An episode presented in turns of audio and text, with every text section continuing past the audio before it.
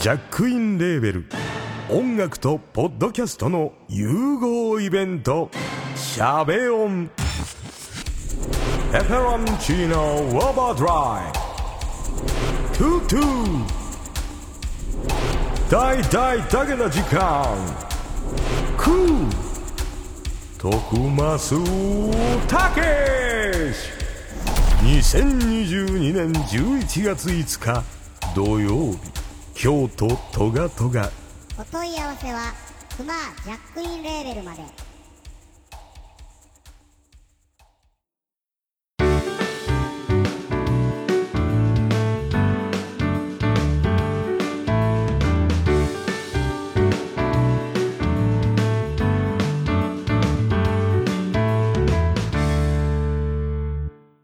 皆さんこんにちは。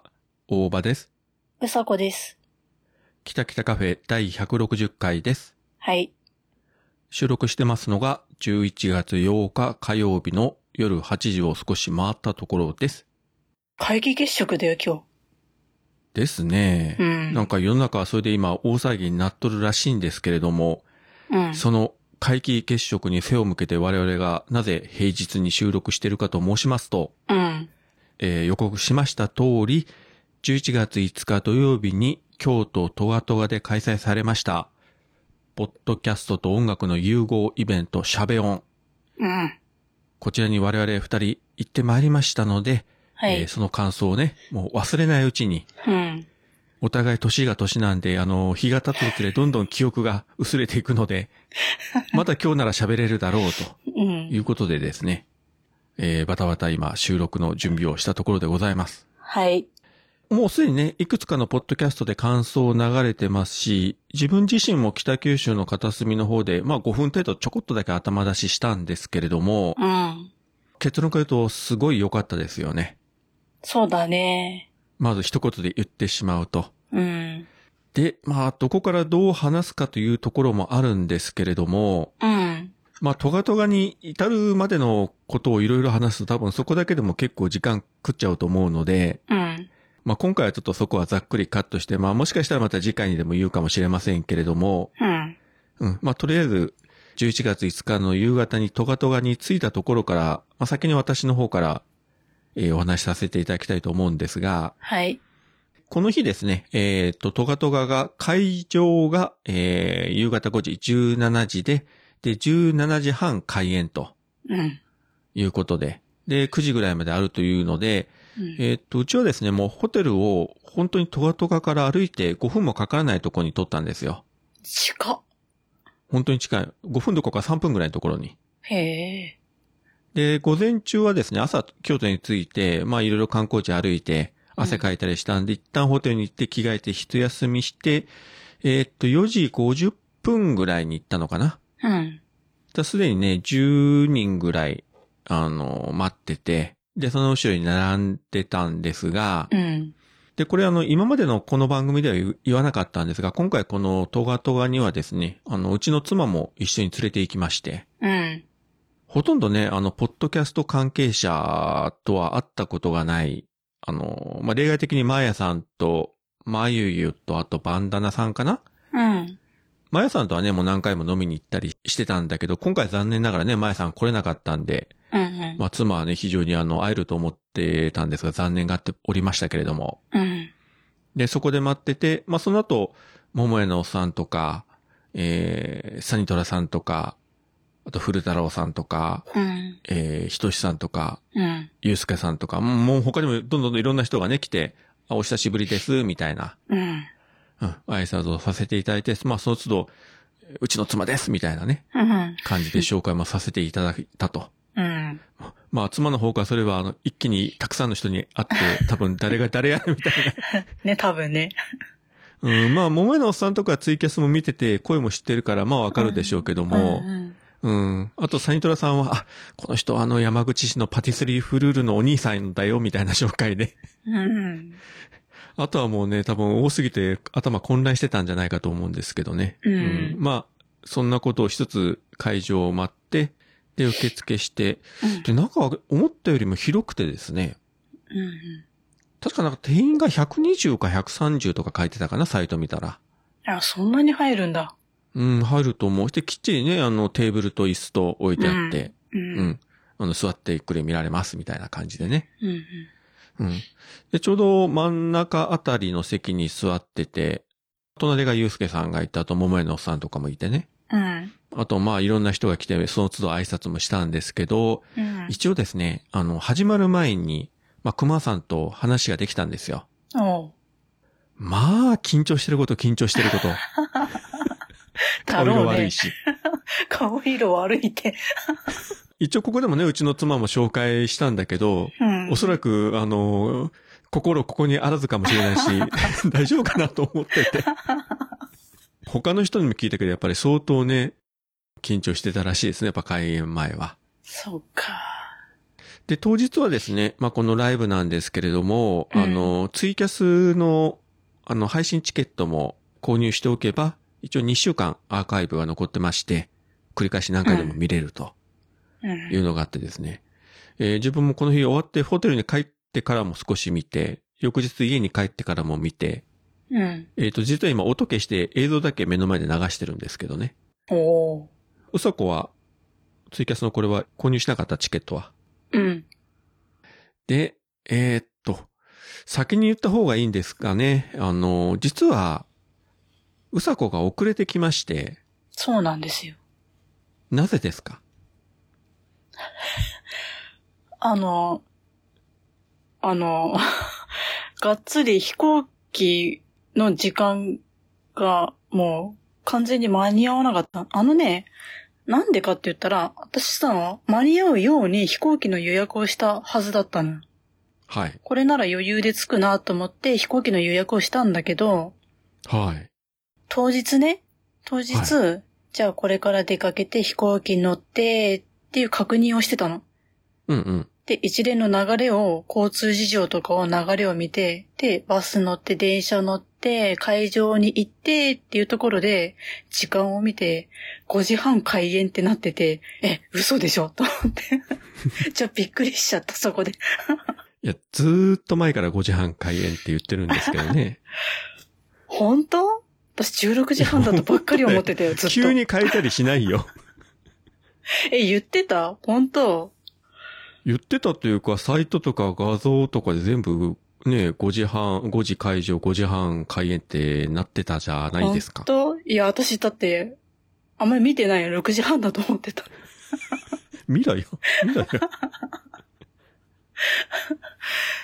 そう。それで、だから、間に合うと思ったんだけど、時間を見てちょっとびっくりしちゃって、あ、これは間に合わねえな、と思って。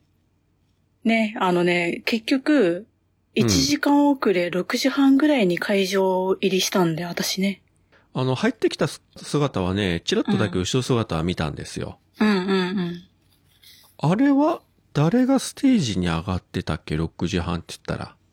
あのね、ちょうど大変な時間の二人が終わったところ。うん、終わった。終わあ終わって、じゃあこれから15分休憩入りますっていうところ。あああ、はいはいはい。ん。そしたら、あのーまあ、最初のオープニングから、うん。えっ、と、空のパートとかがちょっと見れなかったということよね。それ大変な時間のパートが。そうなんすよ。で、休憩が終わった後が、あの、トゥトゥのお二人のね、音楽と、うん。それから徳松さんと柴犬さんのあの、ちょうどいい二人と、で、最後が、えーペペロンチーノオーバードライブ。うん。大まかそんな流れでしたよね。うん。じゃあちょっとうさこのためにも、あの、ざっくり流れ的なことをまあお話しするとですね、はい。始まる前にかなり熊さんが緊張してたということを言いましたけれども、うん。で、実際あの、オープニングはですね、最初は、えーまあ総合司会の徳松さんと、馬やんと、うん。そして熊さんの3人でステージ上がってきたんですよ。ほあの、これご覧になった方はわかると思いますけど、まあ、あの、徳間さんが非常にド派手な黄色いスーツでですね。超目立つみたいなうん。スーツで、で、えー、馬やんがなんか青い T シャツかな？うん。うん。で、真ん中に熊さんがいて、で、やっぱりその、熊さんは緊張してるのはともかくとして、やっぱり徳間さんもやっぱり緊張してるわけですよ、ある程度。まあ、うんプロとはいえね。で、うん一番リラックスしてるのが馬やんで、ほう。もうなんか普通に喋ってるわけですよ。心臓強えと思って、やっぱり100人ぐらい入ってたのかなって観客がいてね、ツイキャスでの中継も合ってるのに、うん。一番こう、のびのびと喋るというね。うん。いや、この人何者なんだろうって。いや、普通の人なんだけど。あくまで一ポッドキャスターなんだろうけど。なんかね、その三人三様の姿がね、めちゃくちゃ面白かったですよ。うん。特にね、最初三人で出てきた時に、うん熊さん緊張のあまり、マスク外すのを忘れて、一人だけずっとマスクしてたんですよ。で、一応ちょっとオープニングの挨拶が終わって、徳松さんが一回ステージから降りて、空の二人だけになった時に、ようやくそこで外して、うんで、馬やんから突っ込まれてたと。あんた忘れてたやろ、って。それぐらい 緊張してるというね。で、この空のコーナーでは、まあ、その、ポッドキャストと音楽の融合イベントっていうのをね、あの、うんテーマがあるので、うんただのトークではなくて、ここで再度ね、まあ、MC として徳間様上がってきて、うん。まあ、3人で、まあ、それぞれ、まあ、歌を歌う、演奏するみたいな、まあ、そういうパートになりまして、ええ。で、当然ね、熊さんは演奏できるし、まあ、徳松さんも多少はできると。うん。でも、馬やんは楽器ができないとうん。いうことで、まず、徳松さんがですね、ギターの弾き語り、おー。オリジナル楽曲でですね、なんであの時放送局を聴いてる方だったら、おそらくわかるであろう、えー鼻取れてないというね、曲を。うん。ほとんどただ鼻取れてないというだけの 曲なんですが、それを一応弾き語りで。で結構ね、おすごいうね。まかったですよ。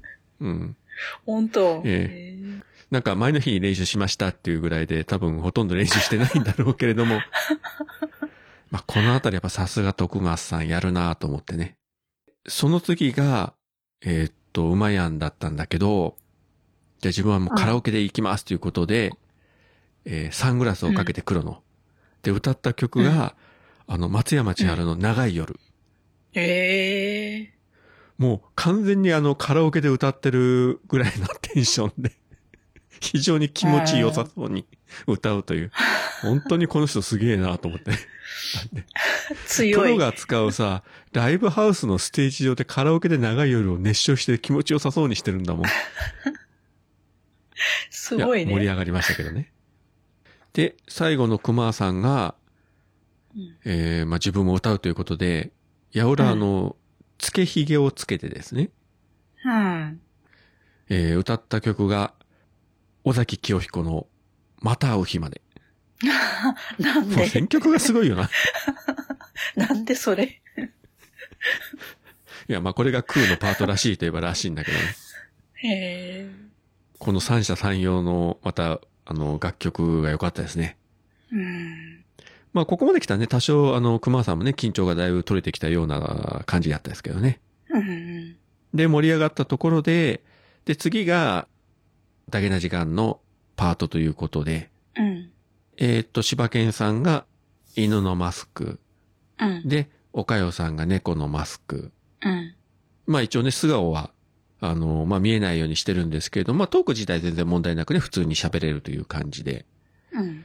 で、自分もだけな時間もちろんね、ポッドキャスト聞いてますけれども、うん。二人を目の前で見るっていうのは今回初めてで。うん。おかよさんもね、なんかツイッターで書いてたけど、もう相当今回も緊張してて、なんか胃が痛いとかなんとかね、ツイート確かしてたんだけれども、うん。で、柴犬さんもね、裏で大変だったとか言ってたけど、ステージに上がると、まあ、二人とも、もうペラペラペラペラ、サラサラサラっと、いつものトークを繰り広げるわけですよ。うん。やっぱ違うなと思って。うん。間違ってもそういうことはないと思いますけれども、仮に我々二人がですよ、トガトガのステージに上がったとしてですよ、絶対喋れんじゃないですか、そんなにスラスラとは。まあ、でも意外といけるかもよ。このグダグダな感じで。そう言うけどね、君あの後半で声かけられた時にステージ上がんなかったよね。いや、だって、だって一人であんなとこ上がれんって怖いわ。いや、まあだ普通はそうだと思うんですよよと思った。もんね。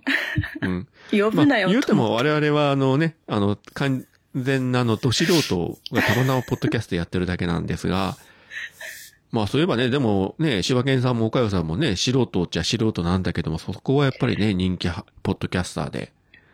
いや、もうまあ全然だって、えーレベルが違うもの。違うね。うん。うん。あの、我々があと10年ぐらいやっても追いつかないな、追いつかないなということをね、実感しましたよ。いやー、うん。無理やね。で、ここでもですね、やっぱりその、ポッドキャストと音楽の融合イベントということで、うん。えー普通のただのトークをやるんではなくてですね、うん。えーそれぞれ好きな、えーまあ、楽曲のこう、プレゼン合戦みたいなね、うん。まあ、勝負をすると。で、ここでまあ、熊さんも入ってきて、うん。やるということで、まあ、これいろんな曲が流れたんですけれども、うん。受ける人、滑る人ありというね、うん。まあ、誰が滑ったかっていうのは、まあ、大体想像がつくでしょうけれども。うん。だってさ、ここであのね、あの、我々世代ならまだわかるといえばわかるんですけれども、映画のジャッキー・チェンの映画で流れたような楽曲流されてもさ、そら、一部の人しかわかんないよ、熊さんと私は思いましたよ。私はわかったけどね。そうね。あとね、岡代さんがね、そのスター・ウォーズのね、まあ曲っていうかイントロ部分流したんだけど、うん。音がちょっとなんかあまり良くないなと思ったら、うん。そのテレビでスター・ウォーズを流して、その前になんかレコーダーを持ってて録音しましたというなんか、昭和のラジカセかよと思うよ。何それみたいなね。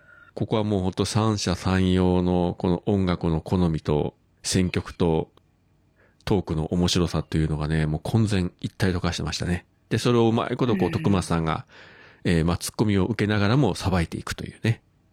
うん。やっぱね、これ何やかんやとやっぱりさすが徳間さんこういうところに出るとやっぱり強いね。こういった仕切る MC 役っていうのは。やっぱプロやなと思いましたわ。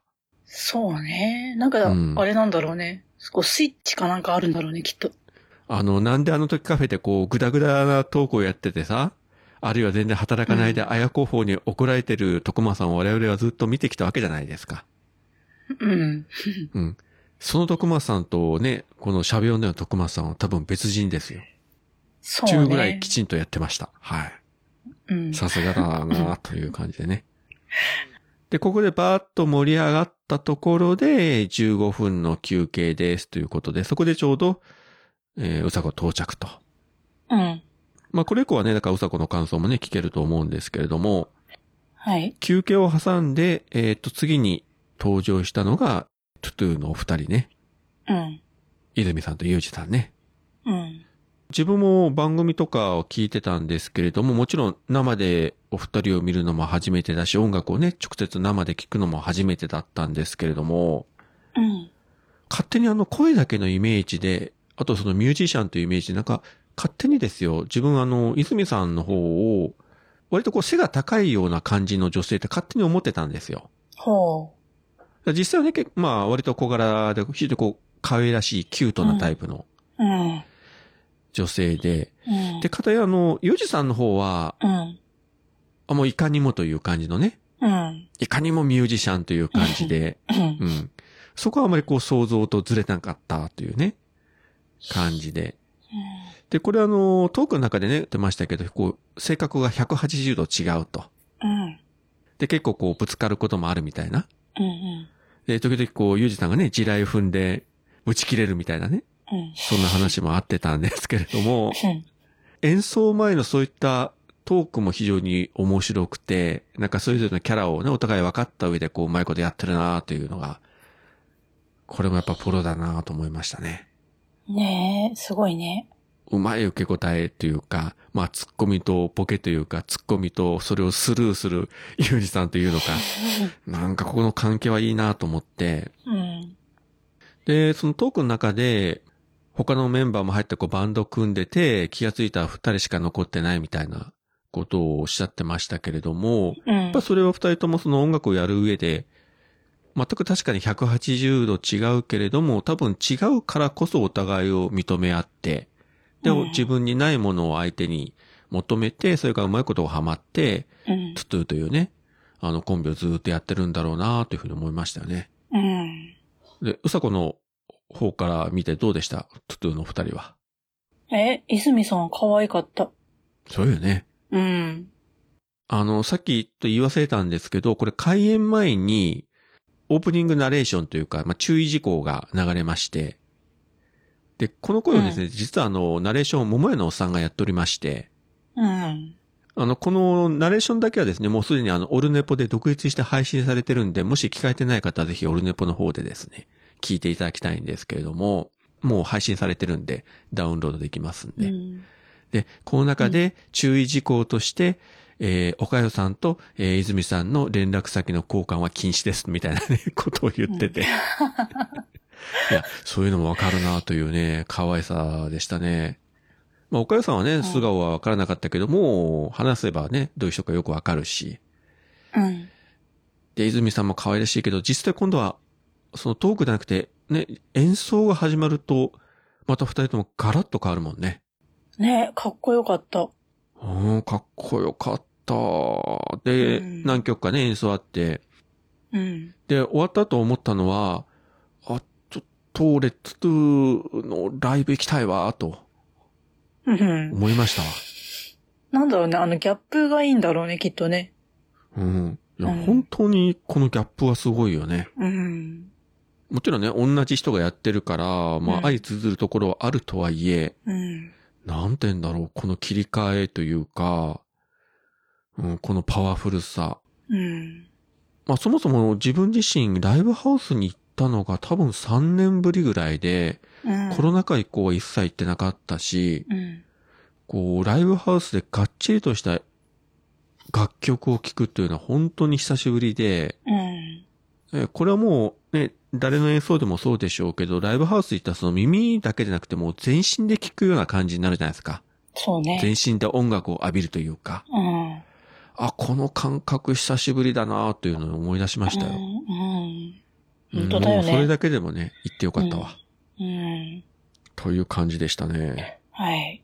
えー、トゥトゥの二人の演奏パートが終わると次が、徳松さんと柴犬さんの幻のポッドキャスト、ちょうどいい二人のパートといいますか。うん。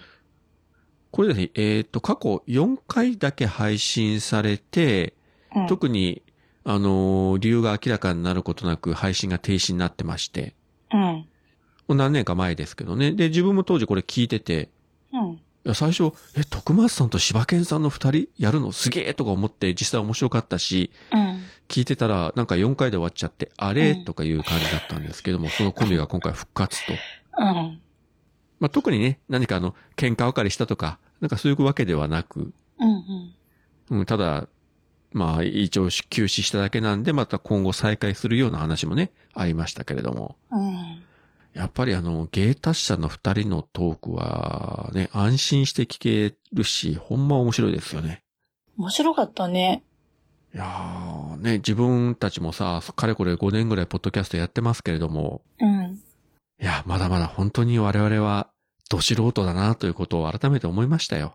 そうだね。っていうか、なんだろうね。あの、うちらはさ、本当に、もうこれがまあ最近定着してるじゃん、こんな感じが。まあ、こんな感じで。まあ特にさ、ね、無理なく長く、細く長く続けばいいな、とは思ってやってるけど、うんうん。だからっつって、じゃあ、リスナー何百人増やしたいとかなんかそういうさ、上を目指してやってるわけでもないじゃん。そうね。あ喋りがもっと、あ、でも、上手くなりたいのはなりたいけど、でも、うんなんかそこまでこだわってないじゃん。うん、うん。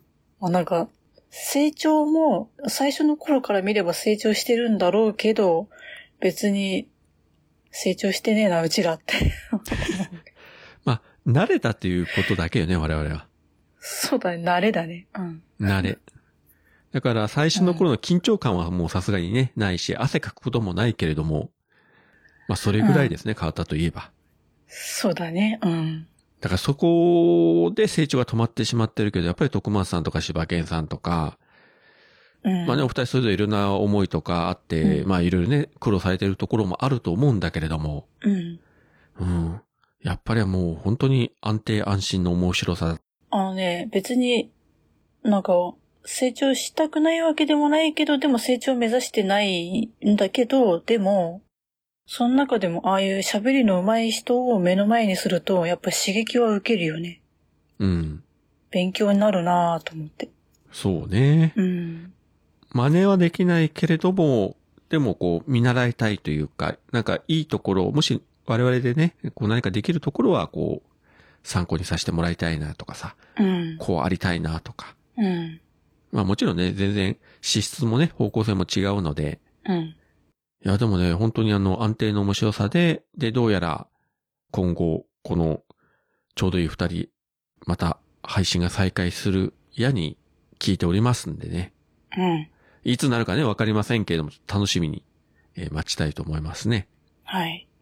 そして、えー最後が、まあ今回のシャベオンの、まあ本当の目玉というか、うん。えーペペロンチーノオーバードライブ、架空のバンドなんですけれども、まあうん熊さんによる、まあ一人での演奏。まあ途中で、あのー泉さんもね、一緒に上がるところもあったんですけれども、うん。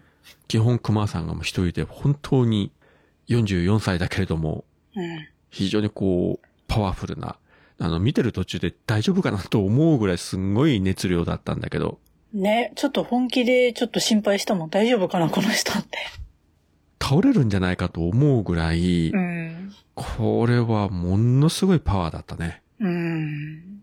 熊さんがもう120%本気出して歌ったらこうなるんだというのをね、目の前で見せられて、ねえ単にあの、面白いおっちゃんというわけじゃないんだよというところをね、今回、認識させられましたよ。やっぱね、まあね、始まる前はさ、まあ何週にも分かって、だいぶいじってきたじゃん。そうですね。シャベオンに、のことでさ。うんうん。で、まあ、まあ、シャベオンじゃなくても、まあ、クマをいじってはいたけど、でも目の前でああいう演奏されると、まあ、ちょっと普通に感動するよね。そのギャップがね、うん。例えばクーとかでもそうだけども、うん。ペペオーバーでもそうだろうけどね、普通にポッドキャストだったらこう面白い投稿をね、うん。する面白い人っていうイメージがあるんだけれども、うん。音楽について言えば、うん。これだけ本気で我々にこう挑んでくるんだっていうね、うん。すごいこう決意というか、もう愛というかパワーというか、うん。いやもう、これぞライブハウスだと、ライブハウスでのライブだという感じでね、叩きつけられましたね。ね。だからその、普通のね、お二人の演奏とは全く違ううん。方向性とか全く違うけど、こちらまたすごいものを聞かせてもらったなと。あうん、一粒で二度美味しいじゃないけれどもね。一つのイベントでこう、ね二つの全く違う音楽を聴かせてもらえたっていうのがね。あ。うん。お得だった。本当にね。で、結局、まあ5時半から、まあ途中休憩あったものの、まあ9時まで、9時ちょっと過ぎまであったのかな。だうん。から3時間半あったけど、本当にあっという間だったね。気がついたら終わり、みたいな。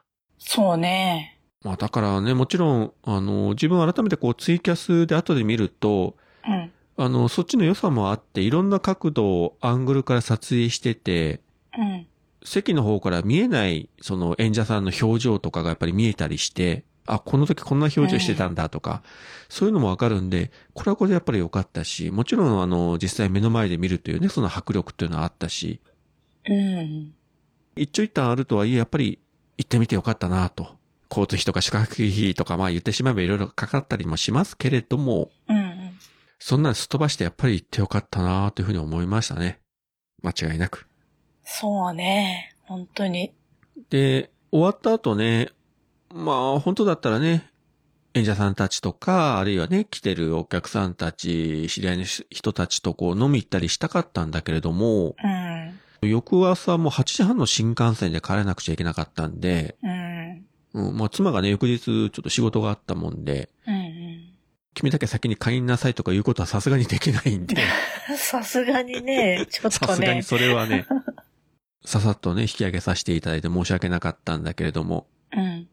そのライブが終わった後に、徳間さんと少し話す時間があって、うん。まああの、徳間さん的に言えば、ね、これだけしょっちゅう名古屋に聞いてた自分だから、うん。なんか普通に、あ、大場さんどう思うぐらいなね、あの、そんなテンションで話しかけてきたけど、ちょっと話して、あの、あ、すいません、こっち、あの、うちの妻ですったら、ものすごい驚いてたよ。へえーみたいな感じで。いや、さすがにそれは驚くんじゃない？よっしゃ、連れてきた甲斐があったなと思いましたね。うん。本当はね、あの、ナーノカフェに連れて行きたかったけどもね、もうそれは叶わぬ夢となりました。まあ。ね。うん。せめて徳松さん本人に合わせることができたんで、これでもうちょっと、あの、ポッドキャストに対する、えー理解度も深まったのかどうかわかりませんけれども、終わった後に、ポッドキャストやってる人たちってみんなあんななのと言われてしまったんで、いや、みんながみんなああではないよと。あれはあくまでトークが面白い人とか音楽ができる人たち、そういうことですよと。みんながみんなあんな感じじゃないよと。いうことは言っておきました。はい。あ、な、ステージ上の人観客の人も含めてじゃなくて？まあ基本ステージ上の人でしょうけどね。うん。いや、すべての配信者がね、徳松さんとか柴犬さんみたいだったら、そらすごいだろうけどさ。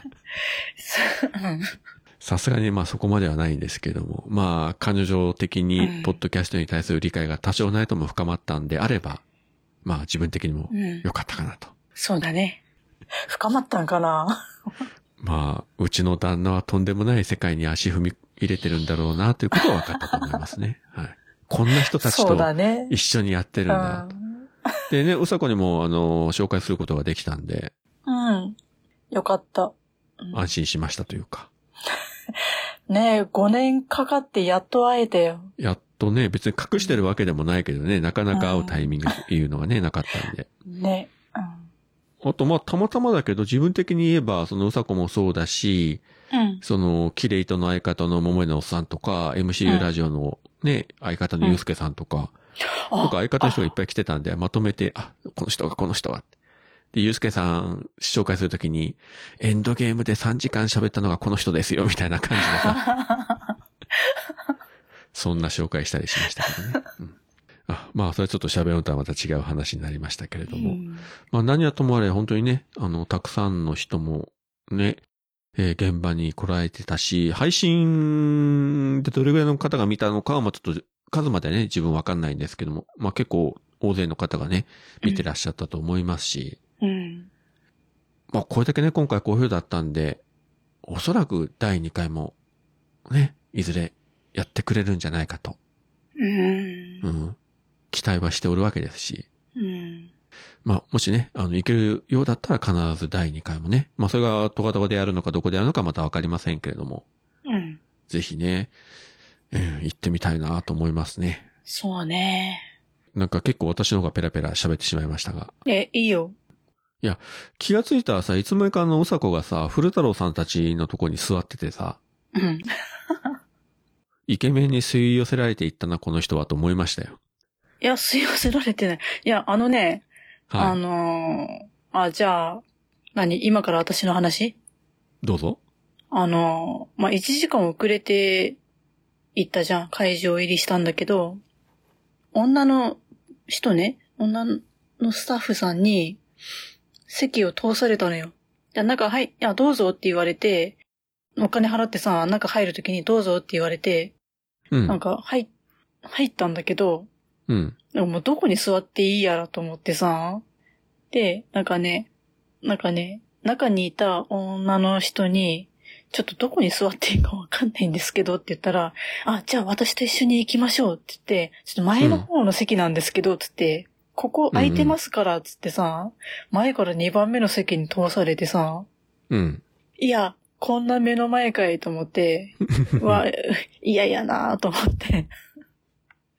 全然落ち着かんと思ってたら、もうすぐ、じゃあ今から15分休憩入りますって皆さんゆっくりしてくださいみたいな感じで言われて、もうね、その、席に通されて何分もしない間にもういたたまれなくなって私がその場に入れなくなっちゃって、うん。よし休憩か。じゃあ外出ようと思って一回外出たんだよ。それで、そのうさこは最初座った席が、自分とステージの間ぐらいのところで、あ、うさこ来たなって、後ろ姿だけチラッと見て、で、休憩時間になって、で、振り返ってみたらいないわけよ。で、あちこち見ても、あれ、うさこいない。あれ、席変わったかなと思ってもいないけど、あれ、あれ？みたいな感じで、ちょっとね、探したんだけどね。あ、本当？うん。そう。で、いや、その前からさ、ゆかさんと連絡はちょっと取ってたのよ。うん。ね。もう飛行機が遅れ、ね、飛行機、飛行機は、まあ、そうね、そこからだね。ちょっと遅れるって、現場に着くのちょっと遅れるねっていうとこからちょいちょい連絡をしてて、うん。で、まあ、そのね、着いて、席通されて15分休憩になって、ちょ、居心地悪いから外出ようっつって外出たところで、うんゆかさんに今どこって言われて、え、なんか居心地悪いから階段にいるって言って。なんじゃそれは？したらゆかさんが階段まで出てきてくれて、うん。うん。あそこで、ああ、やっと会えたね、みたいな感じで、ハグして、うん。で、ちょっとじゃあ、古太郎さんの席行こうって、ゆかさんに言われて、古太郎さんとテリーさんの間に入ったっていうね。すごいよね。うん。で、別に私がイケメンで吸い寄せられたわけじゃないからね。いや、でも、旗から見たら吸い寄せられたような感じ。夕方に引き寄せられるかのような。うん。いや、でも、ナイスゆかさんとは思ったけどね。いや、自分、古太郎さんも自分、直接会うのは今回初めてだったんで、今までずっと画面越しやったけど、うん。いや、やっぱすげえイケメンだなと思って、いや、マジでね、ほんとびっくりしちゃうよね。びっくりするよね。うん。ジョージ・クルーニーだと思って。俺もう素直に負けたと思ったもん。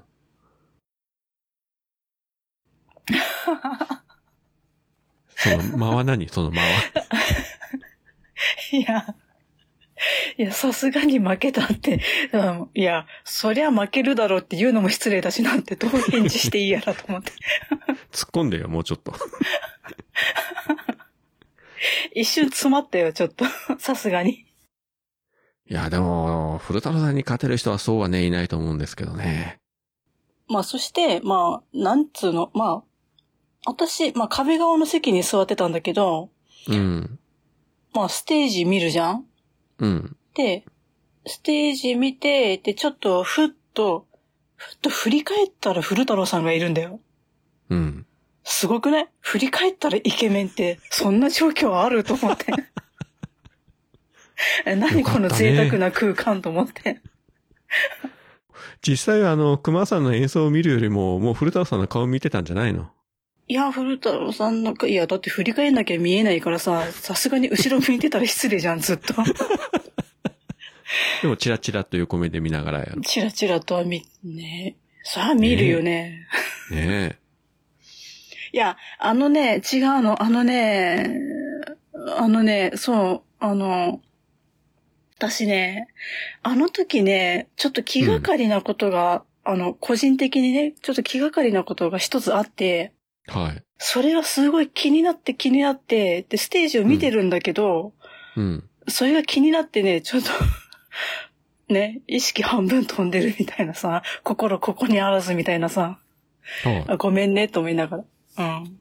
ちょっとね、あの、あちょっとあの日ね、ほんといろいろあったんですよ。で、まあちょっと、まあ言わないけど、あ のあの、ち まあ、ょっといろいろ大変だったと。切羽詰まってた。で、それで、ね、あの、まあ、うんあのね、喋音が終わり、うん。ね、その残ってる、残ってる人たちっていうか、まあ挨拶するじゃん。うん。まあその休憩の時も大場さんとかさ、奥さんとかね、まあおっさんとか、まあみんな挨拶したんだけど、うん。私さ、あの時に、ゆうすけさんに会ったんだけど、うん。ああ、どうも、みたいな感じで挨拶したんだけどさ、うん。はじめましてですよねみたいな感じで言われて、あれ、はじめましてだっけ私、ゆうすけさんに会うのと思ってさ。なんかね、全然初めて会った気がしなくて。だからずっと画面とかなんかで見てるからなんだろうなと思ってさ。まあ、ポッドキャストあるあるですな、それは。んで、そう、全然本当に緊張しなかった。私さ、なんかそうやってみんなと喋っててふっと思ったのが、私人見知りが解けたんじゃないかって一瞬錯覚したんだよね。錯覚かよ。で、なんかね、あ、まあ、あとまあ、いや、イケメンがいっぱいいるじゃん。それでさ、なんか、うんピスケさんにも挨拶されて、あ、どうもピスケです、とか言われて、うん。え、なんだこのイケメンと思って。え、こんな人いたんだと思って。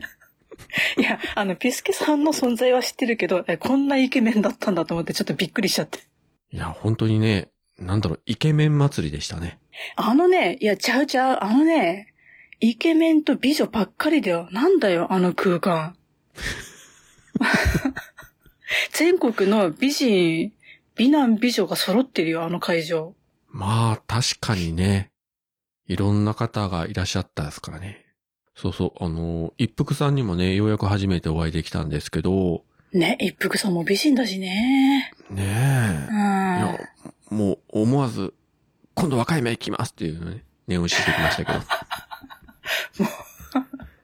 大丈夫隣に妻いましたからね、一応。うん、大丈夫、誤解なきように言っときますが。にらま、睨んでたんじゃないの？それ横目で。いや、あの、若い目行きたいって言ってたから OK なんですけどね。本当？彼女もうん。いやーでもね、本当に素敵な女性、まあ男性もそうですけど、素敵な方が多かったですね。素敵。もうだからね、ポッドキャストの何、うんポッドキャスターとそのリスナーの人たちは美男美女しかいないんだって基本的に。なんか前もそれ言ってたよな。いや、いっつも思ってるよ。いっつも会って 初めて会う人会う人顔見るたんびに、マジなんだよってイケメンと美女しかいねえじゃねえかと思うんだよね。チって思うんだよ。もうそれは、あの、自分も今回古太郎さんに会ってね、思いましたよ。そうでしょ？うん。勝てねえと思いましたわ。ねだって、まあさ、古太郎さん、仕事もあったらしいけど、でも、うんね、このシャベオンにも行きたい行きたいってずっと言ってて、うん。うん。いや、私ね、ほんと、ほんとね、じゃあ最初無理だ、無理かもって言ってたの。日本行きたいけど、でも、ね、向こうでも仕事があるし、って。あちょっと、どうかなって言ってたんだけど、でもだんだん近づいてくるにつれて、もしかしたら行けるかもしれないみたいな話になって、で、最終的に日本に行けることになったって言った時に、うわ、マジ古太郎さん持ってんな、この人と思って。なんか、うんこう、見てたら、なんか、願い、願えば叶うんだみたいなのを実現してる人だなと思って、すごい勇気もらったんだよね。なるほどね。まあ、夢は叶うみたいなね。あーうん。私の、じゃあ、私なんで叶わないのかって念が弱いんだなと思って、もっと念を強くしなきゃと思って。君の念が強くなるとなんかいろいろなんか世の中大変なことが起きそうな気がするんですけどね。ちょっと、ちょっと嫌な念だよね、きっと。うん。ブラックなオーラがみたいなね。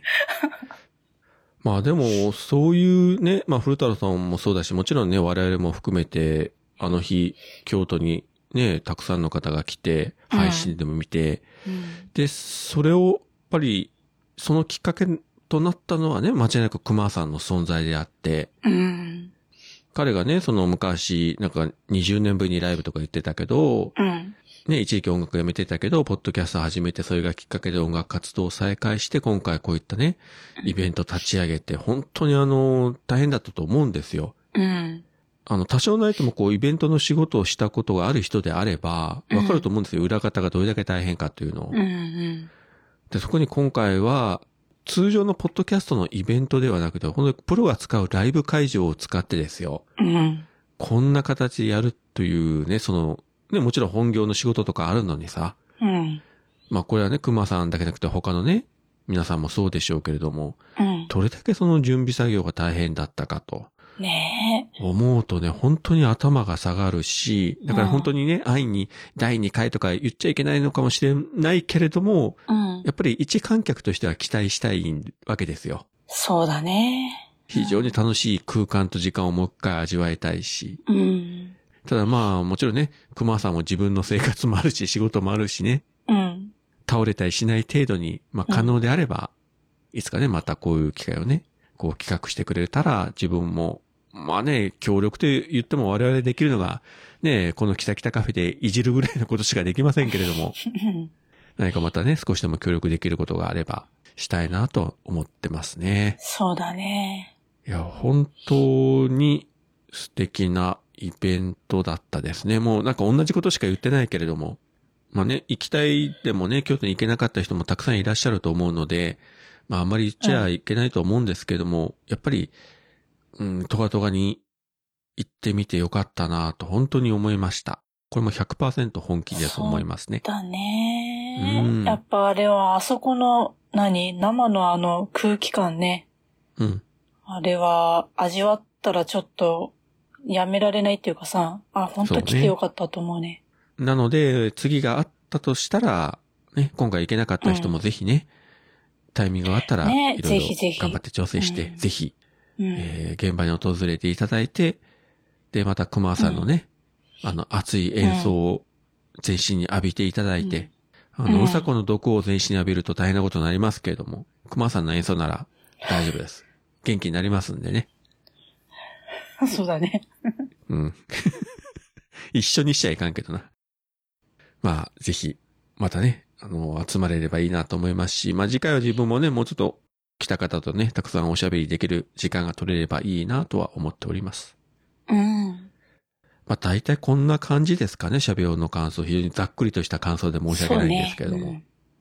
何回言ってももうなんかすごかった、面白かった、楽しかったって、も うもう自分のあのボキャブラリーのなさがね、もう悲しいぐらいで、もうちょっとこう、仮にもやっぱり5年番組やってて、もうちょっと 的確な言葉を使えよと喋りながら今自分に対して、えーダメ出ししてるんですけども。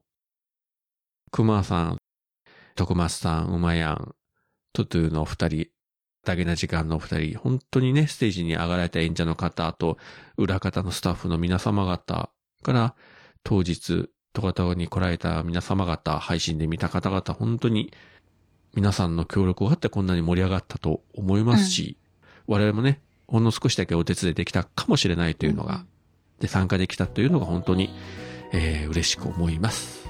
はい。という、まるで主催者のような挨拶をしてしまって、お前は何者なんだと。全然関係ねえだろうとね、えー、多分熊さんからツッコミを受けると思いますけれども、はい、甘んじてお受けしたいと思います。はい、じゃあ、今回はそういったところで、えー、締めさせていただきたいと思います。はい。今回もここまでお聞きいただきありがとうございました。ありがとうございました。それでは皆さん、さようなら。さよなら。